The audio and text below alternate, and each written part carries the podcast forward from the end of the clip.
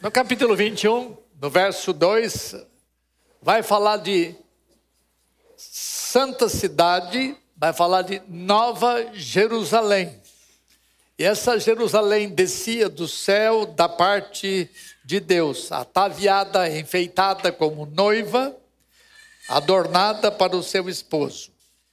Então, vai para o verso 9, diz assim: Então veio um dos sete anjos que tem as sete taças cheias dos últimos sete flagelos e falou comigo, dizendo: Vem mostrar-te-ei a noiva, a esposa do cordeiro. Quando você fala em Nova Jerusalém, a expressão Nova Jerusalém tem dois significados. Ela significa ao mesmo tempo o povo de Deus, que é chamado de Jerusalém. Lembra que Jesus disse: Jerusalém, Jerusalém, que matas os profetas. Não era a cidade que matava, era o povo da cidade. Então, eu tenho um capítulo longo num dos meus livros que trata dos vários nomes ligados a Jerusalém, que sempre tem a ver com o povo e com o lugar onde o povo habita. E não é diferente aqui. Nesses dois versos que eu li, fala a respeito da noiva que se enfeita, fala a respeito do povo de Deus. Vem mostrar-te a noiva do cordeiro. Então, no verso uh, eh, 10, passa a ter uma nova conotação a expressão Nova Jerusalém. Me transportou em espírito até uma grande e elevada montanha e me mostrou a santa cidade Jerusalém que descia do céu da parte de Deus e que tem a glória de Deus. E nos versos subsequentes, ele começa a mostrar a beleza, o fulgor, a riqueza, a enormidade dessa cidade. Tem portas, tem muralhas, tem.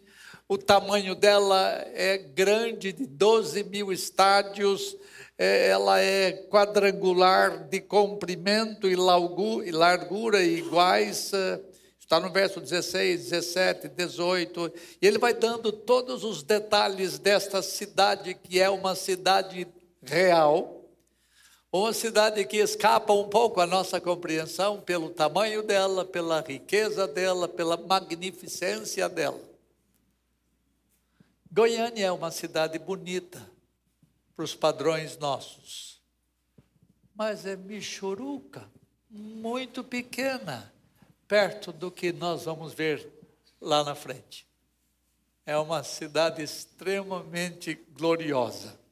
E então, o que eu vou trabalhar nesta noite está lá no verso 22. Depois de descrever a riqueza, o tamanho, o esplendor da cidade, eh, João fala assim: nela, nela é na cidade.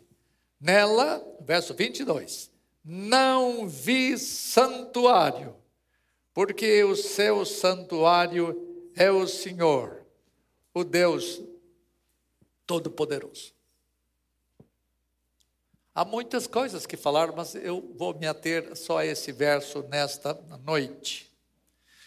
É, vejamos, hoje não tem aquele negócio aqui de, projeção, né? eu vou falar e tentem seguir o meu raciocínio, eu vou fazer, reverendo, o mais curto que eu puder, tá bom? Veja a importância da noção de templo na mentalidade judaica. Lembra o texto fala: "Nela eu não vi templo", isto é, eu não vi santuário. E é praticamente impossível para um judeu ortodoxo, mesmo vivendo no século 21, pensar religiosamente sem a noção de templo. Por essa razão, muitos judeus, no tempo presente, sonham que esse templo vai ser reconstruído. Na verdade, este sonho faz parte de muitos cristãos de outras tendências escatológicas, e eles dizem que o templo já está quase pronto, todas as peças estão eh, colocadas num determinado lugar, é só haver uma guerra e arrebentar os árabes, e tirar o, a mesquita de Omar e botar o templo ali no lugar onde o templo antigo, o templo de Jerusalém, havia sido construído. Então, sonho de muitos judeus ortodoxos é ver essas pessoas estranhas expulsas dali daquele lugar e então construir o quarto templo. Eu vou falar sobre os três daqui a pouco. É, é muito importante para o judeu a ideia de templo. Se você olhar a sua religiosidade em todos os séculos é, do Antigo Testamento. Primeiro, houve a construção do tabernáculo móvel, que era é, construído de panos e rendas e etc, etc, que mudava de cidade em cidade. E esse esse tabernáculo e o templo, templo fixo depois de Salomão, eles apontavam para a ideia de um símbolo da presença de Deus. Deus habitava no seu santo templo. Lembra que o profeta fala que o Senhor habita no seu santo templo, cale-se diante dele toda a terra. Onde estava o tabernáculo, onde estava o templo, estava a presença de Deus, e é assim que se cria no Antigo Testamento. Era o lugar da bênção reveladora de Deus. E o tabernáculo móvel e o templo fixo da primeira criação era um tipo é, de uma habitação inusitada na segunda criação, que vamos tratar daqui a pouco. Segunda verdade. Eu falei sobre a importância do templo na tradição judaica, rapidamente. Segunda coisa, o desaparecimento do templo físico como habitação de Deus. Houve três templos em Jerusalém. O primeiro templo, construído por Salomão, foi destruído cerca de 400 anos depois pelo uh, Nabucodonosor. Aí houve a reconstrução do segundo templo, uh, quando Ciro libertou o povo e ordenou que eles voltassem para a terra nos tempos de Esdras e Neemias. Depois destruíram novamente, e o terceiro templo é erguido nos tempos que precederam os, uh, a vida de Jesus Cristo entre nós na terra. Quando as, os discípulos estavam conversando com Jesus, é, o senhor precisa ver, Senhor Jesus, o senhor precisa ver que fantástico o nosso templo. É, a construção é espantosa, é maravilhosa. Jesus botou um balde de água fria neles, dizendo assim: é, não ficará pedra sobre pedra que não seja derrubada. Deus vai eliminar os templos físicos, ou o templo físico de Jerusalém, como sendo o lugar da habitação de Deus. Ele vai colocar um outro templo quem sabe qual é? The church. Ah, a igreja. Sabe, nós vivemos no século 21 e ainda não, não, não, não abandonamos a mentalidade judaica da ideia de templo. Se eu mexer com algum de vocês, me perdoem, mas eu vou entrar de sola. É muito comum pastores, presbíteros, pessoas da igreja dizerem assim: Senhor, graças nós te damos porque hoje, domingo, estamos no teu santo templo.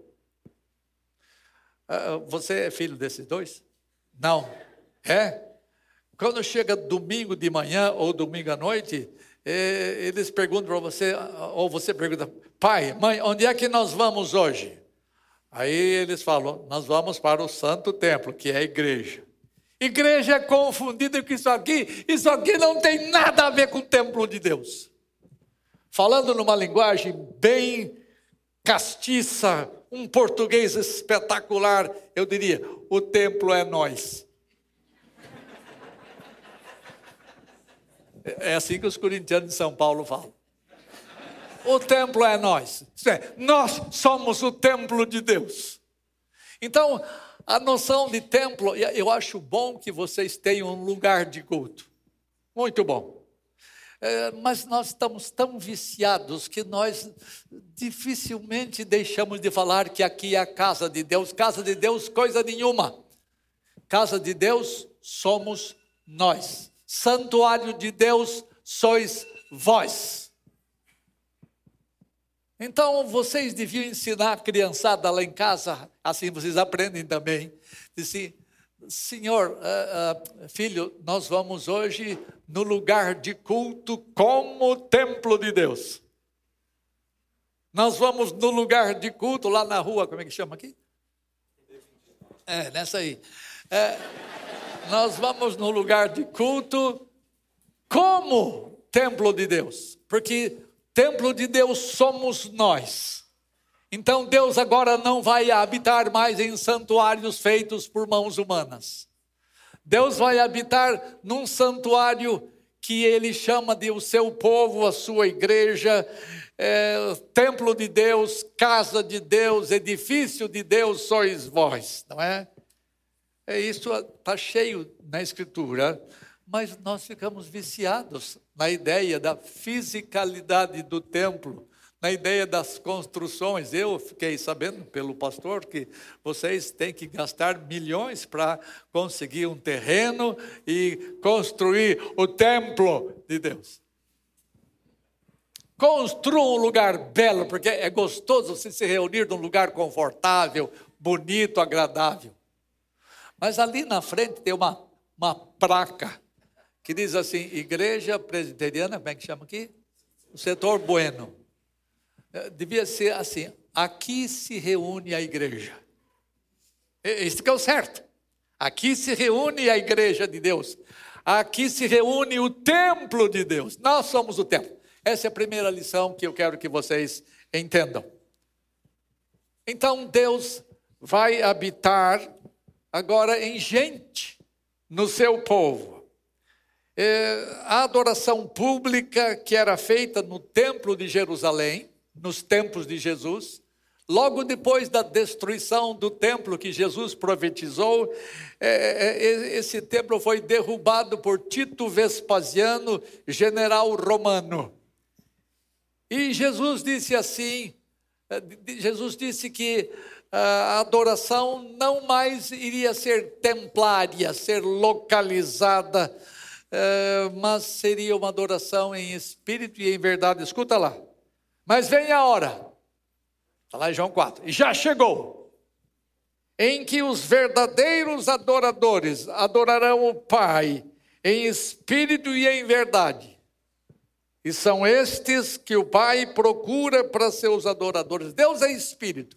Importa que os seus adoradores o adorem em espírito e em verdade, não importa se você reúne debaixo de um lugar gostoso como este, ou debaixo de uma árvore, ou debaixo de uma tenda, importante é que o templo esteja presente. E é ali, nesse templo, que Deus habita, em nós. Então, a adoração templária logo depois de Jesus terminou, Jesus viveu entre a transição do templo de Jerusalém e do templo espiritual, que é a sua casa, o seu povo, a sua igreja. As funções sacerdotais, as funções uh, sacrificiais templárias já haviam cessado. Não mais sacrifício, porque o sacrifício, uma vez por todas, já havia sido feito. Não mais sangue de bodes, de carneiros, eh, nada, nada daquilo que era tipo. Quando o antítipo chegou, isto é, quando aquele que estava sendo esperado chegou, então ele morreu e deu a vida pelo tabernáculo de Deus ou pelo templo de Deus. Portanto, a igreja passou a ser é o lugar da habitação de Deus. Mas a coisa não termina por aí. Vamos ver agora o terceiro ponto, que uh, vai haver um desaparecimento da igreja como templo de Deus. Vou repetir. A igreja é chamada na Escritura de santuário de Deus, edifício de Deus, casa de Deus, casa espiritual, porque aí é que Deus habita. Estou repetindo ideias que eu já disse. A habitação nos, dos crentes, de Deus nos crentes, tem sido uma glória para eles. É, nem todo mundo pensa nisto. Mas é glorioso saber que Deus habita em nós. E é uma honra sermos habitados por Ele. No entanto, não vai ser assim para sempre. O templo de Jerusalém era típico da igreja, isto é, apontava para um templo superior.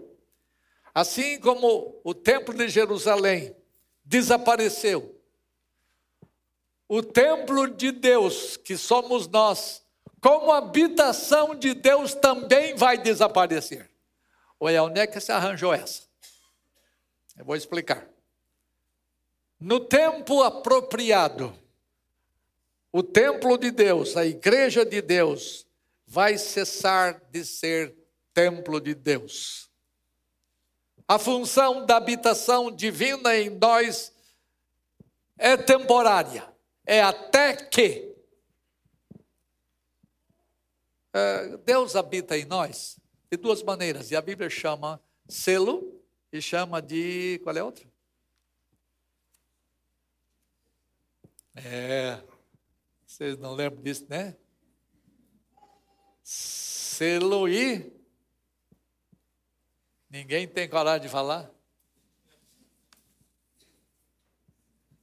Penhor.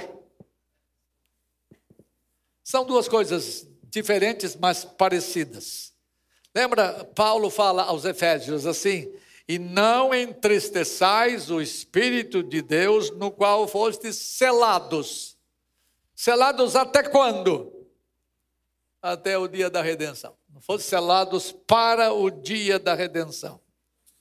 Então, o selo, na verdade, é o próprio Espírito de Deus que nos guarda. A ideia de selo é a ideia de inviolabilidade. Quando você manda uma carta selada, essa carta, por causa do selo, ela é inviolável. Ninguém tem o direito de abrir a carta.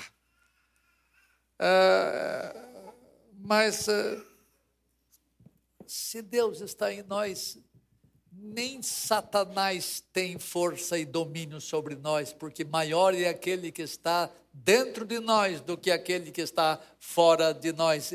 Existe uma inviolabilidade, uma segurança, esta ideia de é, selo. E o Espírito Santo é esse selo. É, o selo aponta para o fato de sermos genuínos filhos de Deus. Aqui nesta região tem muito gado e os gêmeos proprietários, eles põem o selo deles no gado. Significa marca de propriedade. Quando Deus bota o seu selo em nós, significa que nós pertencemos a Ele. Propriedade exclusiva de Deus. É o Espírito Santo habitando em nós como um selo indica que nós estamos seguros nessa posição e ninguém é, viola essa obra de Deus em nós. Ninguém destrói o que Deus começou a fazer, está fazendo e vai terminar em nós. Penhor. O que é penhor? Penhor é alguma coisa que Deus põe em nós que garante que tudo vai chegar até a sua compleição, até que tudo termine, até que tudo seja aperfeiçoado. Escuta lá. É, Tendo nele crido, fostes selados, esse aqui é o primeiro ponto, com o Espírito Santo da promessa. Esse Espírito Santo da promessa, que é o selo, também é o penhor da nossa herança, até o resgate da sua propriedade. É, quem sabe disso eh, vai entender o que eu quero dizer. Quando você vai numa casa de penhor, você não tem dinheiro, então você quer, ganhar, ah, quer arrecadar o dinheiro, você pega, tira a sua joia e você empenha. Você recebe o dinheiro. Mas você não tem de volta em sua mão a sua joia até que você pague. O penhor é o sinal de entrada, é a certeza de que você vai pagar, porque aquele anel que você deu, aquela joia, é a garantia de que você arca com a conta. Então, o Espírito Santo é o penhor da nossa herança. Então, Deus habita em nós como selo e como penhor. Mas o texto fala é, que o Espírito Santo é o, está em nós até o resgate da sua propriedade, até que você resgate, até que a conta seja paga. O Espírito Santo não vai habitar permanentemente, perenemente, interminavelmente em vocês. Um dia não precisará mais, porque ah, ah, o penhor é a garantia de que Deus vai terminar o que começou em vocês. Então, quando ele terminar o que começou em vocês, é, o penhor, que é o Espírito Santo, não mais será necessário na sua vida. Alguém pode estranhar isto? Deus não mais vai habitar em nós quando chegar o tempo do resgate da propriedade. Há muita coisa a dizer, mas eu, tenho que correr. Agora,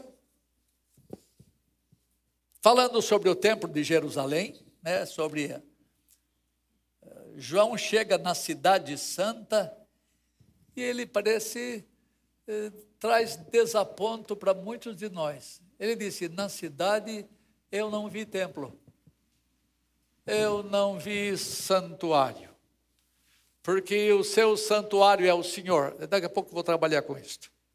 O escritor aos Hebreus tem, fala de dois santuários. 9 e 1 diz assim: Ora, a primeira aliança, o primeiro pacto, tinha preceitos do serviço sagrado e o seu santuário terrestre. São o templo de Jerusalém, construído eh, por homens amando de Deus. E depois em 9:11 de Hebreus fala assim: eh, mediante o mais perfeito templo, mais perfeito tabernáculo, não feito por homens, quer dizer, não desta criação. Dois tipos de templo e que eu quero trabalhar nesta hora. Nenhum santuário terrestre, nem mesmo a igreja, é maior do que essa coisa que nós vamos experimentar quando a redenção nossa se completar. Os cristãos que estudam a Escritura com seriedade têm a doce esperança de entrar nesse descanso eterno, do qual o céu é apenas o princípio. O descanso definitivo nosso o repouso interminável nosso não é no céu, mas na nova terra. E a nova Jerusalém será o centro onde nós vamos adorar a Deus.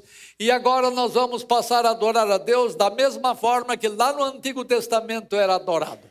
Nós vamos adorar a Deus localizadamente.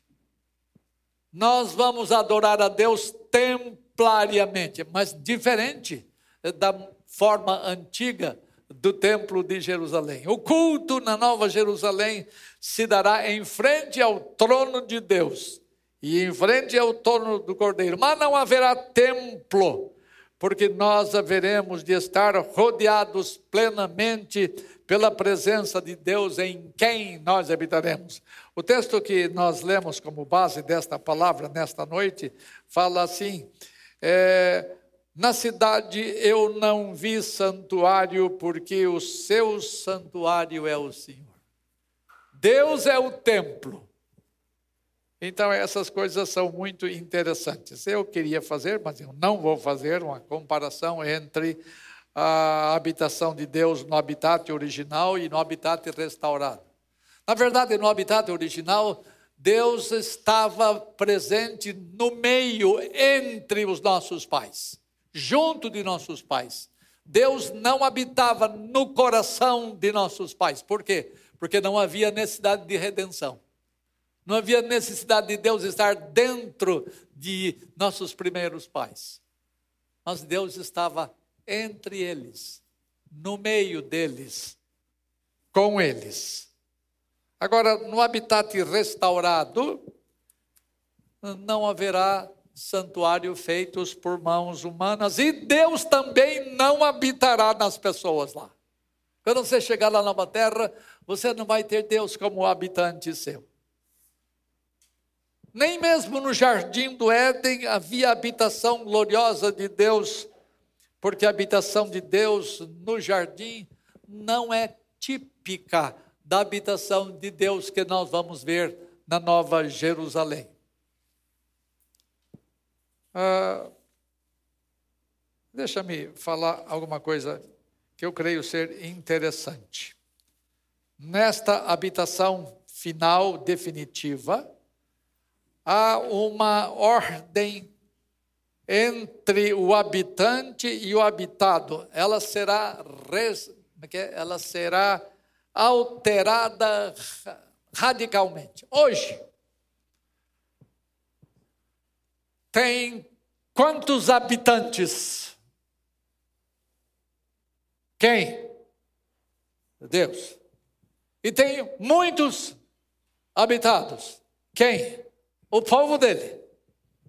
Na nova terra, a ordem é invertida. Vai haver muitos habitantes. Quem? Nós. E um só habitado. Quem? Deus. Porque Deus é o nosso santuário. Deus é o lugar da nossa habitação. Não é Ele habitando em nós mais, mas nós habitando, habitando neles. Nós seremos envoltos por Deus, nós seremos imersos por Deus, nós seremos é, cercados de Deus por todos os lados. Não há como fugir da presença gloriosa de Deus ali na Nova Jerusalém, especialmente dentro do templo. Se você pensar na luz, não vai ter essa luz que incomoda os olhos, não vai ter sol nem lua dentro da cidade, não vai ter nada, porque todos nós estaremos na luz de Deus. Todos. Então você vai habitar na luz de Deus, você vai habitar em Deus. Isso é alguma coisa que alguns de vocês nunca tinham ouvido falar e nunca ponderaram sobre esse assunto nós vamos habitar em Deus. Hoje Ele habita em nós e a gente acha bom demais. Mas bom vai ser, bom mesmo, vai ser quando você é, habitar em Deus, quando você morar em Deus. Este é meio indescritível. É, a, gente nunca pensou nisto, mas nós precisamos começar a pensar nessa maravilha. É, deixa eu fazer algumas aplicações, mas eu não vou terminar já.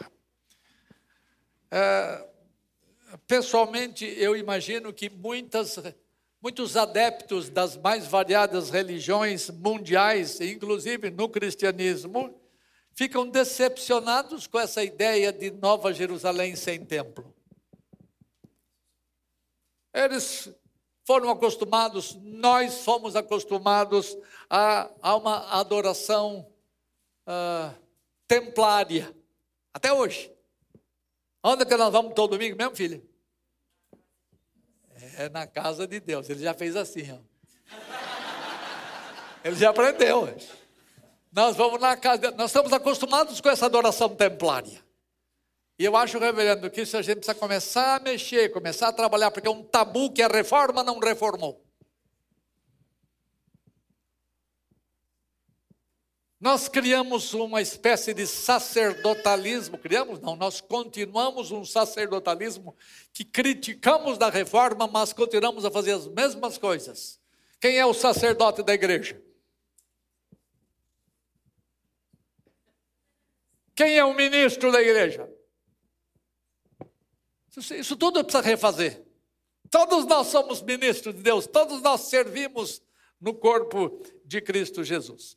Então, se alguém entre vocês aqui nesta noite, eu estou fazendo uma hipótese, eh, tem uma formação religiosa eh, no meio dos mormons, você não poderá imaginar uma expressão cultica aqui neste mundo sem pensar no tabernáculo lá de Salt Lake City, em Utah nos Estados Unidos. Aquilo para eles é o máximo, é o templo de Deus. E ali não entra pagão nenhum, ali não entra ninguém que não seja mormon. E se fosse permitido a você, com tradição mormon, entrar na Nova Jerusalém, você ia falar assim, hum, não tem templo. Ah, não é para mim. Se alguém de vocês tem formação muçulmana, nessa região tem muito árabe. Eh, formação muçulmana, você não poderá imaginar um lugar maravilhoso que você não pudesse ter alguma coisa ligada à Meca. Você não poderia botar o seu, eh, como é chama, tapete para você orar na direção de Meca, porque a, você, você não pode estar em Meca, mas virado para Meca valeu certamente você ficaria desapontado e desnorteado, porque você não poderá se voltar para o seu lugar sagrado, nem poderia peregrinar para lá para fazer as suas orações. É, eu, eu volto à, à origem judaico-cristã. Se alguém me ouve aqui nesta noite, tem informação eh, de judeu ortodoxo, você vai ficar desapontado com a descrição da Nova Jerusalém, porque o ponto mais elevado da sua adoração está no Templo de Jerusalém, que você não tem agora, mas que você sonha que um dia uh, o exército de Israel invada aquela região e construa de novo o templo. Você vai arrancar aquela chamada mesquita de Omar, que não é mesquita, mas é um templo, porque a adoração templária é fundamental para você de origem judaica.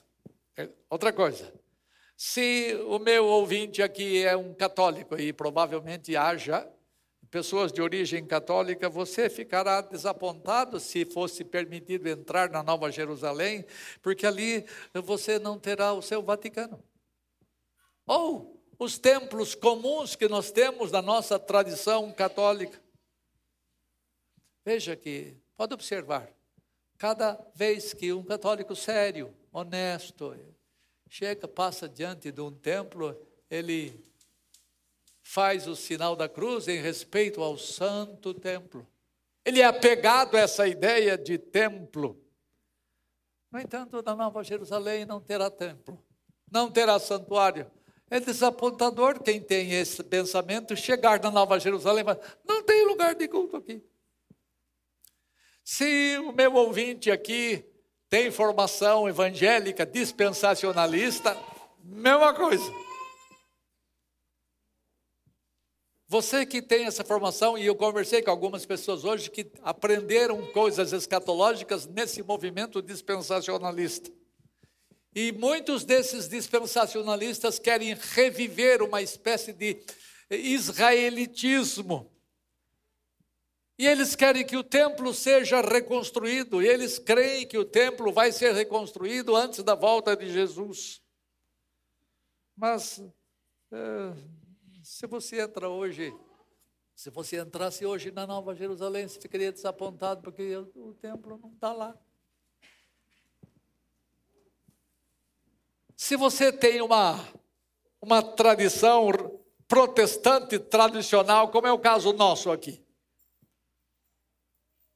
nós, nós uh, primamos muito pela importância e sacralidade dos templos, que uh, nós somos, de tal forma que nós somos ensinados, ó oh, filho, não conversa na igreja. É na igreja. Não faça isso, não corra no púlpito que é sagrado, não é verdade? Nós vamos colocando coisas que dão importância ao locus, ao lugar. E ali não haverá tempo para você expressar a sua realidade, a sua religiosidade, e você ficará desapontado com a Nova Jerusalém, porque o texto diz: E ali eu não vi nenhum templo, não se achou o templo ali. Mulher, pode escrever-me que vem a hora, que nem neste monte, nem em Jerusalém adorareis o Pai.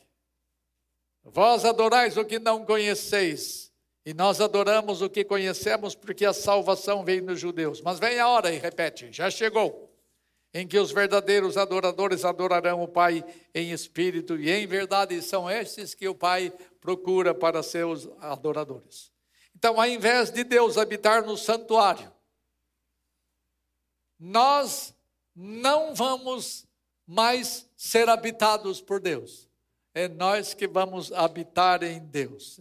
Para mim isso é alguma coisa espantosa. Foi nova para mim, alguns poucos anos que eu entendi estas coisas. De lá para cá eu tenho passado essa ideia aos meus alunos. É, assim como no Éden o culto a Deus era presencial, o nosso culto na nova terra também vai ser presencial. Nós ficaremos face a face com Deus. No capítulo 22 fala isso, logo no comecinho nós veremos a Deus face a face, cara a cara. Estar num culto será estar na presença gloriosa de Deus, pois ali no paraíso restaurado estaremos numa presença ímpar, qual nunca houve na face da terra. Adão e Eva conversavam com Deus, mas Deus estava presente ali em forma de homem, não era alguma coisa tão espetacular como será quando ele estiver assentado no trono, alguma coisa fulgurante você vai ver naquele trono e você vai ficar perplexo. E você vai até, como comentei ontem, até chorar de emoção eh, de estar diante daquele que é Rei dos Reis, Senhor dos Senhores, Pai e Filho. E você estará habitando em Deus, você será confrontado por Deus em todas as esferas, em todas as áreas da sua vida. Estaremos envoltos em Deus, ilhados em Deus, rodeados totalmente pela presença de Deus. Literalmente, nós moraremos em Deus. Alguém acha para mim, por favor, um texto que é provável que você nunca tenha chamado, prestado atenção. João 14. Eu quero que quem achar leia em voz de quem comeu feijão, bem alto. João 14, verso 23, bem alto. Levanta e leia. Presta atenção o que Jesus disse aos seus discípulos.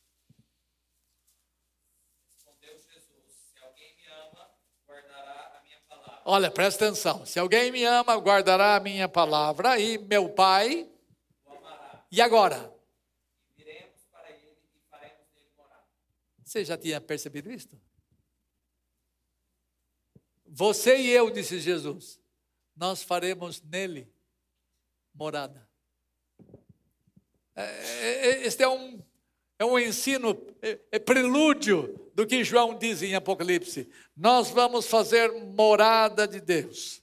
Eu li comentadores sobre esse verso que o irmão leu ali, é, vi, li sermões sobre este assunto, e todos os comentadores, todos os pregadores que eu li, é, me levaram a pensar na habitação de Cristo em nós, na habitação de Deus em nós, distorcendo completamente o sentido do texto.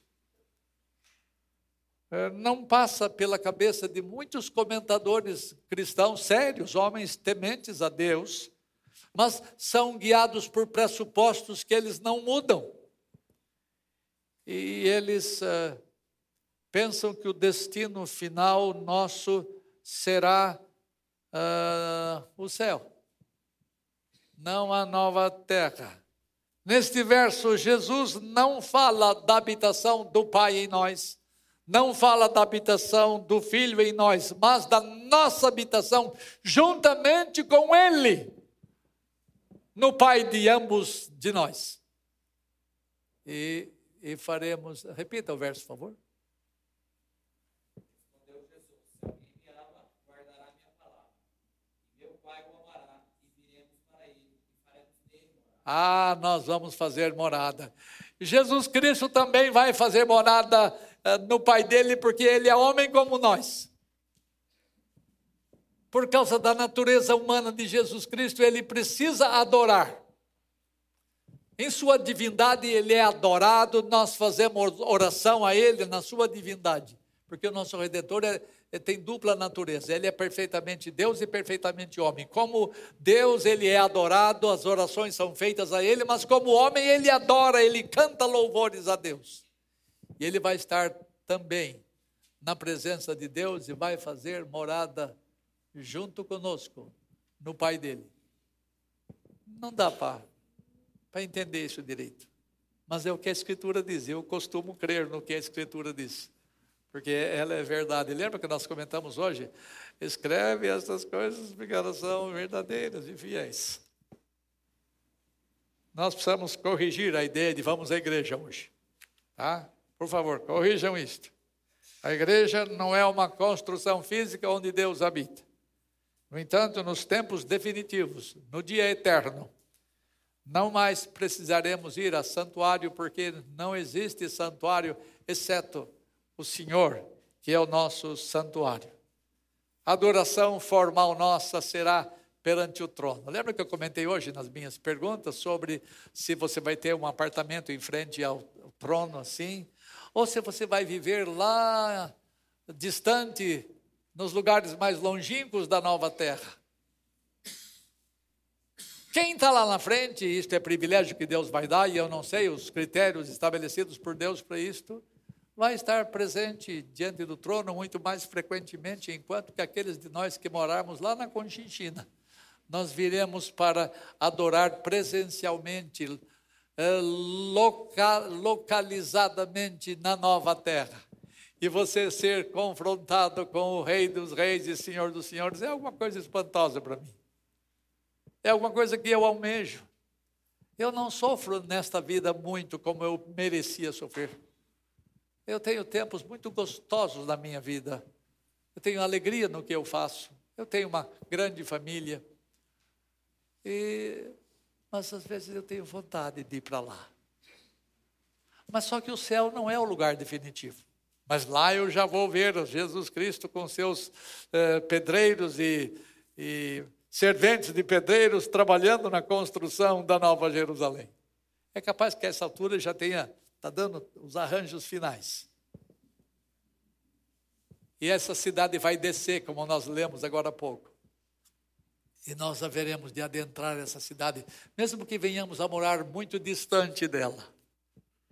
Mas no momento que a gente adentra os portões da, da, uh, da nova cidade e a gente chega, e tem que andar um bocado, porque aquilo é grande demais. Chega ao lugar onde Deus está presente, no trono, assentado gloriosamente. É, lembra que no tempo, nos tempos do Antigo Testamento, as pessoas iam ao templo uma vez por ano, mesmo que nunca entrassem no Santo dos Santos, que era prerrogativa somente do sumo sacerdote, todo mundo ia ao templo eh, para adorar. Até Jesus, quando pequeno, estava caminhando pelo templo, quando ele se perdeu, e a Maria ficou doida da vida, e ele disse: mulher, fica tranquilo, estava tratando das coisas do meu pai. Ele não estava falando do Zé, ele estava falando do Pai Celestial. Mas ele ia em procissão. Os cânticos de romagem nos salmos são cânticos que apontam para o povo de Deus caminhando de todas as partes da, da Palestina, da, de Israel, que se dirigiam a Jerusalém para adorar a Deus no santuário. Semelhantemente, mas de modo diferente, nós vamos é, adorar no santuário. Mas você não disse que não tem santuário? É, ninguém encontrará um santuário, porque o, santuário é Deus. Você será é, confrontado com Deus em todos os lados, e não haverá um momento que nós não estejamos voltados para Deus. Nesse tempo, nós haveremos de fazer tudo de modo perfeito para a glória de Deus. É, se nós vivermos nas regiões mais distantes ou fora dos muros da Nova Jerusalém, é você fará tudo do jeito que Paulinho de Tarso disse: quer comamos, quer bebamos, quer façamos qualquer outra coisa, façamos tudo para a glória de Deus. Lá nós vamos entender perfeitamente o que isso significa. Mas mais doce do, do que qualquer estas atitudes nossas será o fato de nós adentrarmos Deus, se é que eu posso dizer assim, é, nós é, ficarmos envoltos e imersos em Deus. Ali nós seremos em plenitude, verdadeiros adoradores, é, porque Deus nos terá preparado para isso, na sua eterna e gloriosa morada. Nós vamos fazer nele morada. Disse Jesus, e você terá uma grande companhia ao seu lado, você terá Jesus ao seu lado, uh, habitando nas coisas habitando no santuário único que existe. Não vai ter nada disso. Nem o templo mais perfeito, mais suntuoso que o homem pode fazer. Nada. Você vai entrar no santuário, santuário sou eu, diz Deus. Eu não sei se você pensa nestas coisas. Provavelmente alguns de vocês nunca foram confrontados com esta verdade em toda a história cristã de vocês. Provavelmente não. Vocês nunca pensaram em vocês é, estarem é, habitando em Deus. Isso aqui foge um pouco da minha compreensão. É, eu comentei na primeira palestra que eu fiz. Se você não tem ânsias de nada dessas coisas, se você não pensa, é, se você pensa somente no aqui e no agora, e você não pensa nas glórias futuras, alguma coisa está errada com você. Se você não tem ânsias de estar em Deus, alguma coisa precisa ser mudada na sua vida. Eu, eu, espero que essas três palestras, que são apenas introdutórias de um assunto enorme, extenso, sirvam para despertar você para essa doce realidade que um dia vai se concretizar. E eu espero que os que me ouvem nesta noite estejam nesse lugar não neste lugar, nesse lugar. Estejam na habitando em Deus. Eu queria ver rostos familiares lá. Certamente mais bonitos do que agora. Certamente limpos, certamente completos, perfeitos. Mas nós estaremos juntos lá. Pensa um pouquinho nisto. Reflita sobre essas coisas que a gente tem um corre-corre na vida, eh, não temos tempo para pensar. Alguns não têm tempo nem para vir aqui no templo de Deus, muito menos pensar nessas realidades que até escapam ao nosso entendimento.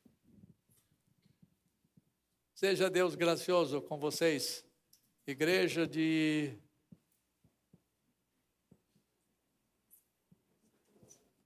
Ah, setor bueno. Deus seja gracioso com vocês.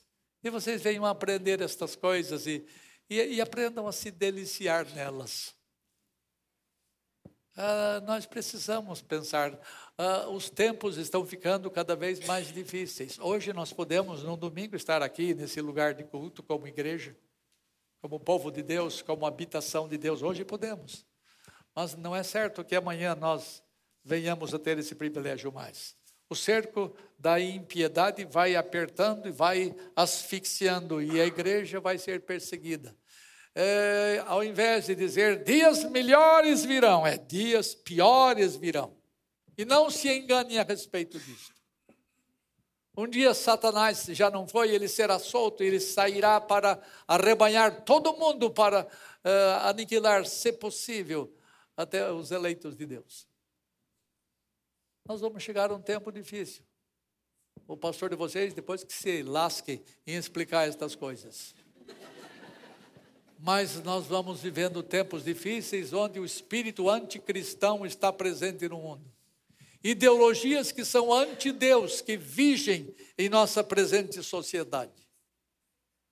Então, nestas horas, é, é bom você ter o seu pensamento é, levado ou elevado para essas coisas. Traz consolo, traz conforto você saber que Deus vai ser o locus da sua habitação. E ninguém vai arrancar você da presença dele. Ninguém. E nós seremos bem-aventurados interminavelmente. Sem fim e nós haveremos de ser os mais uh, benditos de todos os seres humanos.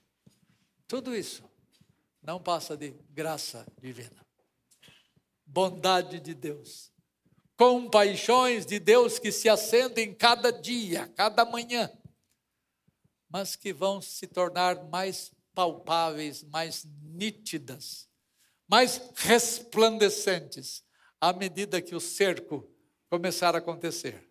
E Deus vai ser o nosso libertador.